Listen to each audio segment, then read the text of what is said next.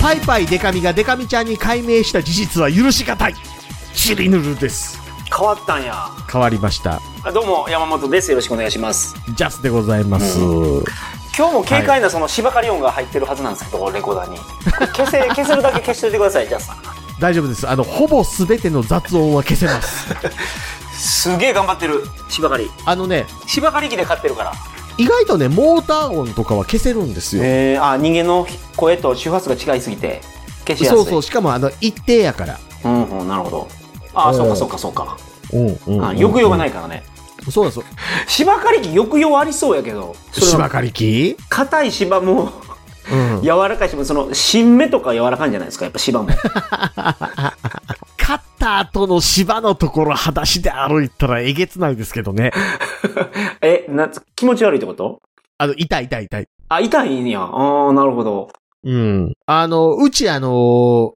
父方のおじいちゃんが、うんあの、庭に芝植えてて、はいはいはい、はい、芝刈り機で刈ってましたけど、うんよう育った芝を芝刈り機で刈ると、はいもう、幅1センチぐらいの直方体が天に向かってそびえ立ってるわけですよ。なるほどなるほど、はいそはいこをはいはい裸足では歩いたら、なんか、ううんわあ、芝降って、裸足で歩いたら気持ちいいとか、そんなレベルじゃないですよ。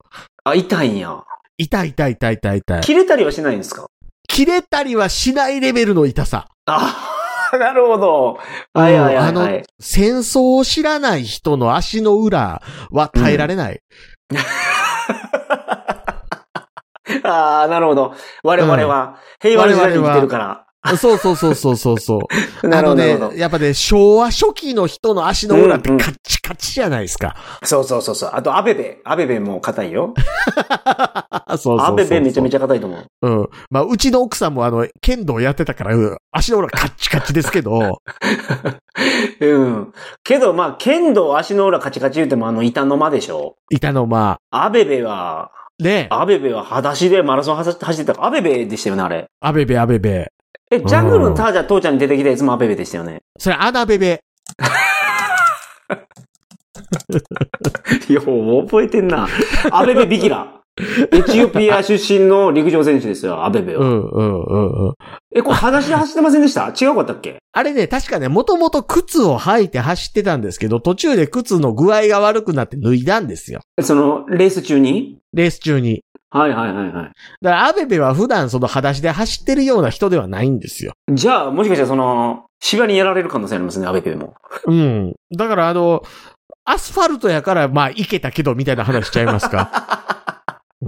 なるほど。じゃあ、うんあれが芝やったら歴史変わってたんや。そうです、そうです。はいはいはい。まあ、ちなみに、あの、ターちゃんに出てきたなアナベベは、あの、あれですね、奥さんがズベタって名前のひどい。あれに出てくる名称、今じゃ結構厳しいやつ結構あるから。厳しいやついるいるいる。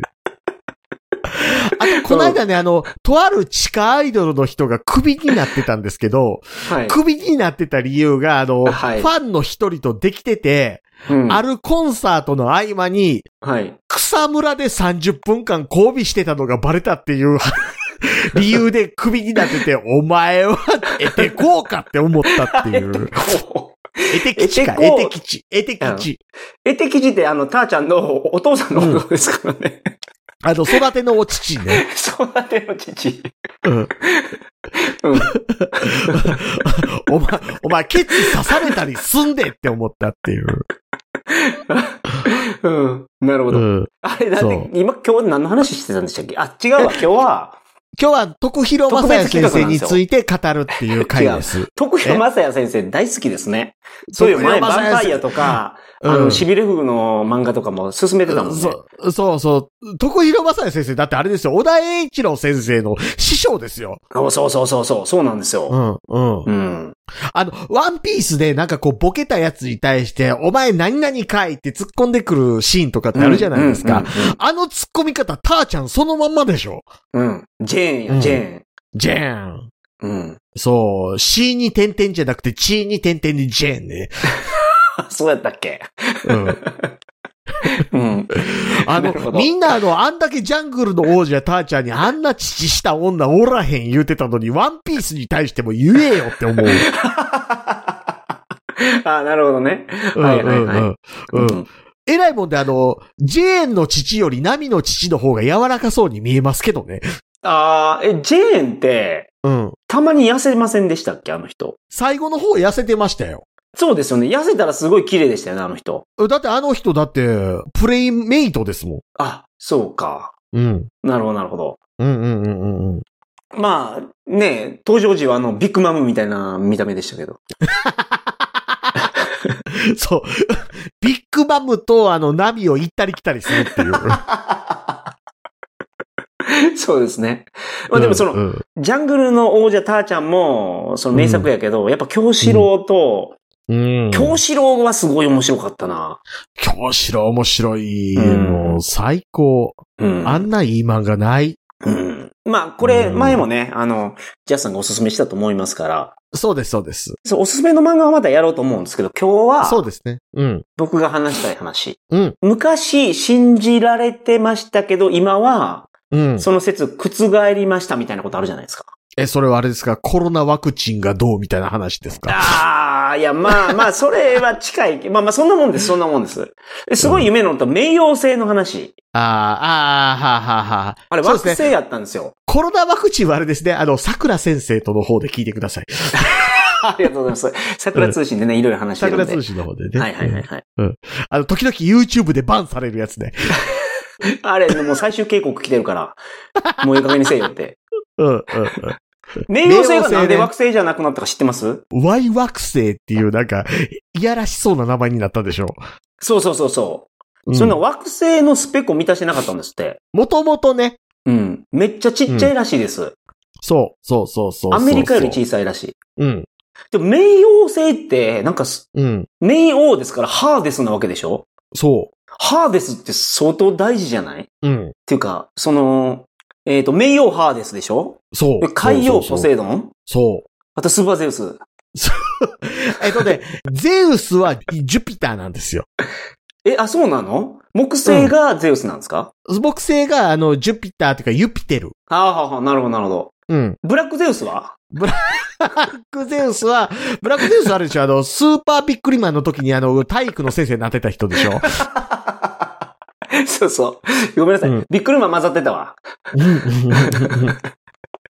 ゼウスが、あ、そうかゼそうかウスはだから木星。だからあの、うんうんうんえっ、と、多分山本さんが言おうとしてる天皇星でしょ天皇星が、ウラヌス。あ、そうなのえ、冥王あれ、ウ星ラヌはス。冥王星は、プルート。あプルートか。はいはいはいはいはい。はいセーラプルートっていたね。セラプルートいた。うんうん、うん。あの、、肌が浅黒いやつ。なんか冥王みちるみたいな名前じゃなかったえー、冥王、え冥王、なんか、ミチルとかハルカとか言いましたよね。冥王刹那かなすげえな。はいはいはい。うん。冥王刹那や。はいはいはい。うんうんうんうんうん。なんかあの、え、エロい同人誌によく出てましたよね。まあ、セーラームーンのキャラクター全部そうですけど。 慶応大学理学部1年生って書いてる。あそうなんや。知らんかった。慶応が、あの、何、ノックアウトも慶応やけどね。ひどい。うんあ、ほんまや、慶応大学理学部って書いてある。ほんまや。ね。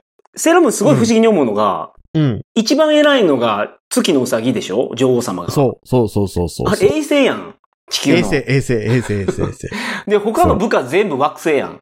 そう、そう、そう。 惑星の方が強ないほんでなんか、あの、プルートってなんかすごい力持ってるような感じしてましたけど、はい。プルート Y 惑星ですしね。 ああ、そう、ちっちゃいからね。うんうんうんうんまあ、あの当時は惑星やったんで、うん。そうそう。惑星パワーがあったんやと思うんですけそど。う。あれアメリカが見つけたからご利用して惑星扱いにしちゃったんですよね。あーあ、そうなんや。そう。だからあのアメリカがあのプルートっていう、まあ Y 惑星レベルのものを見つけたにもかかわらず、うん、うん。あのうん、見つけたことを大々的に宣伝したいから、これをもうプルートと名付けましたと。うんで、これは惑、星ですっていうことでガーって押し出したもので、うんだから、当時アメリカではそれがすごいメジャーになったので、うん。あの、あれですよ、ディズニーキャラクターで新しく登場プさルせーるト。犬の名前にプルートってつけたわけですよ。へえー、なるほど。うん。うん。うん、うん、うん。素晴らしい犬の名前プルートってすごいですよね、考えたらね。うん。うん。だってハデスとかと同じようなあれじゃないです確か。かに。うん。うん、すごい名前つけてんな。うん名誉の名前を犬につけてるってことですもんね。ううんん、なるほど。まあ、これは、あの、すごい有名な話じゃないですか。そうですね。もう一つ有名なのが、うん。なんかその恐竜がうん。毛生えてた説が今有力ですよね。そうですね、そうですね。生えてたかも説ぐらいですよね。あ、カモ説なんですかいや、だからわかんないですよね。あの、犬でも、うん。ほぼ毛ない犬いるわけじゃないですか。はいはいはいはいはいはいはい。うんうんうん。で、まあ、人でもほぼ毛ない人いますけど。いますね。いますいます。うん。人でもほぼ毛ない人やけども、もともとあった、みたいなパターンもあるわ けじゃないですか。か。そば、 ハゲてるってことですね、それは。 そうそうそうそうそう。はいはいはうん、うん、うんい。うん。なるほど。だから結局ね、骨格からわからないでしょ毛が生えてるかどうかは。う。そう、まあそうなのそうかそう。。うん。そう。3歳の時のあんだけ可愛い僕の骨格からは毛がいっぱい生えてたわけです けど、今僕ほぼ毛生えてないわけですよ。 あ、あそうでした。そうでしたうんか。そうですかうん。あ、すみません。なるほど。あの、坊主頭にすることでわからなくするっていう。潔いですね。素そう晴らしい。そうそうそう。だからこれはまだ、あの、正確ではないんや。その、だからどっちかわからんと。あ、だから、その、どうですか、あの、K も含めた形で、やっぱりあの、えー化石として出てきたとか、例えば氷漬けになって出てきたみたいなパターンがちょこちょこ出てきたので、うんうんうん恐竜って一口に言っても K があったものとそうでないものもいたよねっていうことが分かってきたと。はいはいはいはいはい。ではいはい、やはりあの、変温動物であっただろうということを考えると、うん。うーん、K があったパターンも多かろう。大家老。なるほど。うん、鳥の祖先って考えると、刑があったと考えるのが普通じゃないか、みたいな意見が今、体制を占めてると。うん、うん、うん、うんうん。うん。まあ、毛があったところで、トカゲは変温動物なんで、やっぱりその、冬を越えれなかったってことですかね。うん、いや、いや、べべ別にあの、トカゲって冬越えれないわけじゃないでしょああ、冬眠で。うん、トカゲって全部1歳未満かって言ったらそんなわけじゃ確かにないじゃないですか。う。うんん。もっと言うとあの、ティラノサウルスって実は、ハンターではなかったとかいう話もあるでしょ濃厚で食べてたってことい稲作で そうじゃなくて。あの、どちらかというとスカベンジャーだと。ああ、そうなんや。うん。だから残飯あさりをしてる生き物だうっんうんうたんみたいな話があって、あの、ほハらイエナみたいなライ感じですね。そう、だからあの、ライオンとハイエナって、一般的なイメージでライオンが狩りをしてハイエナがその残りを漁るみたいなイメージあるじゃないですか。はいはい。死体を漁るイメージがありますそうね。。実際って逆でしょ、えーと、ハイエナめっちゃ強いってことハイエナが集団で狩りをして、むしろ残飯あさりしてるのがライオンだったりするっていう。ああ、そうなんや。うん。うんだかうんうらんう、ん百獣の王っていうイメージが強すぎて、ライオンっていうものの生態がいまいちみんな正確に理解できてないみたいな話があるように、うん。あんな頭でかくて手ちっちゃくて、うん。バランス悪そうな生き物狩りできるっていう。ライオンのことあーティラノサウルス。ああ、なるほどね。うん。なんかもっと足が速くて、うんなおかつ噛む力が強くてっていう生き物の方が狩りには向いてたりするよね、と。確かに。うん。うん、うん、うん、うんうん。うんうんうん。ゴジラ見てたら俊敏性全然ないもんね。まあまあ、最近のゴジラちょっと変わってきてますけ どね。あ、早いやつもいるんすか早い、早いゴジラもいます。あの、最近のゴジラはちょっといろいろその辺変わってます。だから昔のティラノサウルスのイメージに合わせてゴジラって昔作ってましたから、なるほど、なるほど。ズシーン、ズシーン、ズシ確かーにンって感じですけ確かに、ど、確かに。うん。ティラノダウルスは口から放射能を吐いたりはできないですよね、やっぱり。それえっ、とは、ね、まだ研究途中なんですかそうですね。あれはだから放射能袋があるティラノサウルスは放射能入ってたと思います。あ、放射能袋があればうん、う ね。ん、うん、うん。そうか。あれ、放射能袋から出してたね、そういえばゴジラそう、は。あの、僕があの、以前に見た学術書なんかでは、あ の、亀の大きな個体なんかは、あの、体内に火炎ため袋っていうのがあって。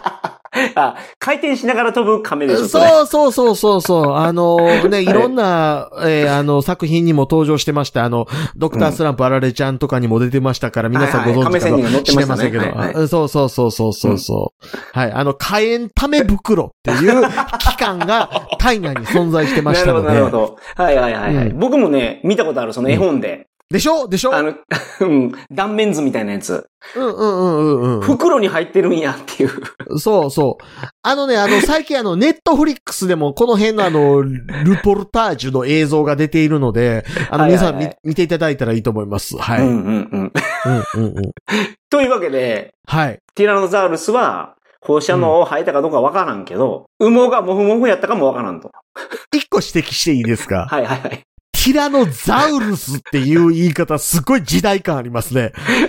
ティラノサウルスなのうん、今。えなんで変わったのなんか今、ザウルスっていう人少なくないですか俺もずっとティラノザウルスって言ってる。え、プロントザウルスうん。ザウルスっていうなんか、ちっちゃいパソコンみたいなやつあったよね。あったあったあったあった。 iPad みたいなやつ。あれはザウルスですけど。あれザウルスやえ、ろだっ。て、だって今、恐竜の形してて、うん。ザウルスつけてのウルトラザウルスだけです よ。あの、ゾイドの。うんうん。え、なんでこれ変わったんですかあ、だって、アルファベット S やもん。ほんで変えたんや。うん。僕らの時ザウルスやったよね、でも。最初はね。うん。うん。そう、だから、これ、だから昔はザウルスだったんですよ。なるほど。うん。これが、あの今日、今日のテーマと合致してる。まさにそうですね。サウルスに変わったんや。うん。うん、うん、うん。あ、そうそう。で、もう一つね。う。うんうん。これ結構目にするやつで、うん。しかも日本語の情報があんまりないので、うん、これは日本ではあまりその広まってないのかなと思うやつが、はいはいなん。かその、ビジュアルラーナーとかオーディオラーナーとか聞いたことないですかえその人が、その何かを、そうのん記憶するときに、その認知特性っていうのそのうん視覚優位で、うん。その情報を認識する方、うんうん。うん聴覚優位。でする方、あと言語優位っていう3つのパターンがあるみたいなんですよ。僕なんか明らかビジュアルラーナーですようん、ね。うん、うん、うん、うんうん。だってあの、笑っていいとも第500回記念の時のゲストで南春夫が来て、その時に黒い着物着てたとか覚えてるわけですかうら、ん、なるほど、なるほど、なるほど。そのグラフィックとしてね。うん、うん、うん、うんうん。うんうんうん。で、これって何に使われてるかっていうと、教育に使われてるんですよ。うんだから視覚優位の人はビジュアルでやった方がいいし、音優位の人は音の教材を使った方がいいっていうのでやられてるんですよ。。うん。で、これってなんか一般的に信じられてる話でしょうん。まあまあまあ、ありがちな話ですよね。うんうんうん。すごいありがちな話じゃないですか。これ最新の研究で結構否定されてて。ほうほうほう。えっていうのもその視覚優位の、まあ、例えば視覚で情報を得た時に、うん。その脳を、その、情報を得た瞬間の脳の状態を観測すると、うん。脳でその視覚を司ってるところはもちろんその発火してるんですよ。発火っていうのはその脳が活発に動いてるんですよ。うんうんうん。でも音聞こえてないのに、うん、聴覚の部分も発火してるんですよ。うん。うん。で、言語の部分も発火してるんです。うん。だからその、目で見ただけやのに、うん。音が聞こえてるんですよ。っうん。うん。 うん。ていうのが脳では起こってると。うん。だから、まあ、最適なその刺激っていうのは、うん。できるだけ多く入れた方がいいらしいです。同時に。あ、そうそうそう。あだから、あの、匂いきっかけで思い出したりとかしますもんね。そうそうそうそう。だから聴覚が優位な方であっても、うん。音だけでやるんじゃなくて、音も聞きながら目で見て匂いも感じて、なんでやったら体も動かすみたいな。その、うんうん刺激が多ければ多いほど脳の発火が増えて、うん。うん。圧倒的に記憶に定着するらしいんですよ。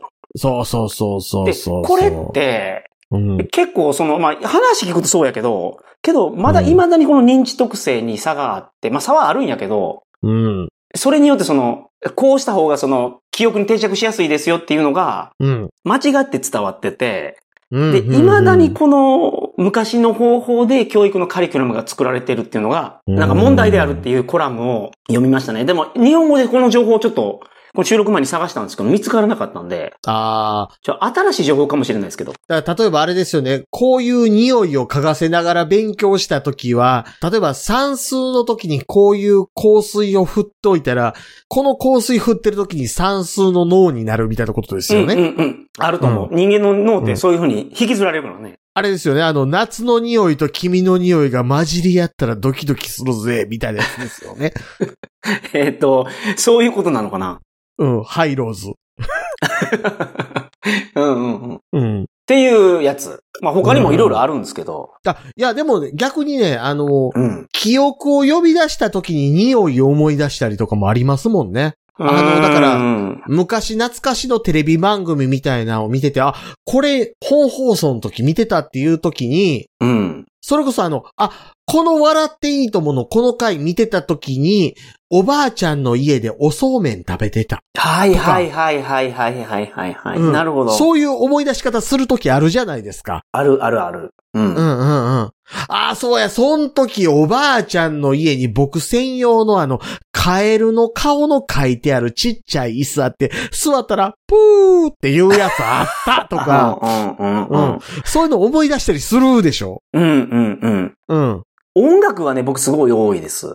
うん。その、その、聞いてた頃のことを思い出す、すごい。ああ、そうそうそうそう。だから、ちょっと前のあの放送でも言ってました、あの、僕のアリスみたいなもんですよね。うーん。 あ、暗闇でね。そうそうそう。暗闇のアリスみたいなもので。はいはい はいはいはい。はいうんうんうんなるほど。うん。いや、だって、ああの時一緒に聴いてた曲とかね。はいはいはい。あ、君とう、ん。あの時あのそ場うそ所うで。そうそう。そうそうそうそうそう。うん。そうだから、脳っていうのは、そういう感じで、その、うん同時に動くんで、うん。できるだけいろんな刺激を入れた方がいいとうん。いうのが最新科うん学です。そうです。うん。他、コラーゲンの話とかマーガリンの話とかあったんです けど、次回に、そうですね。じゃあ次回その話しましょうか。はい、させていただきたいと思います。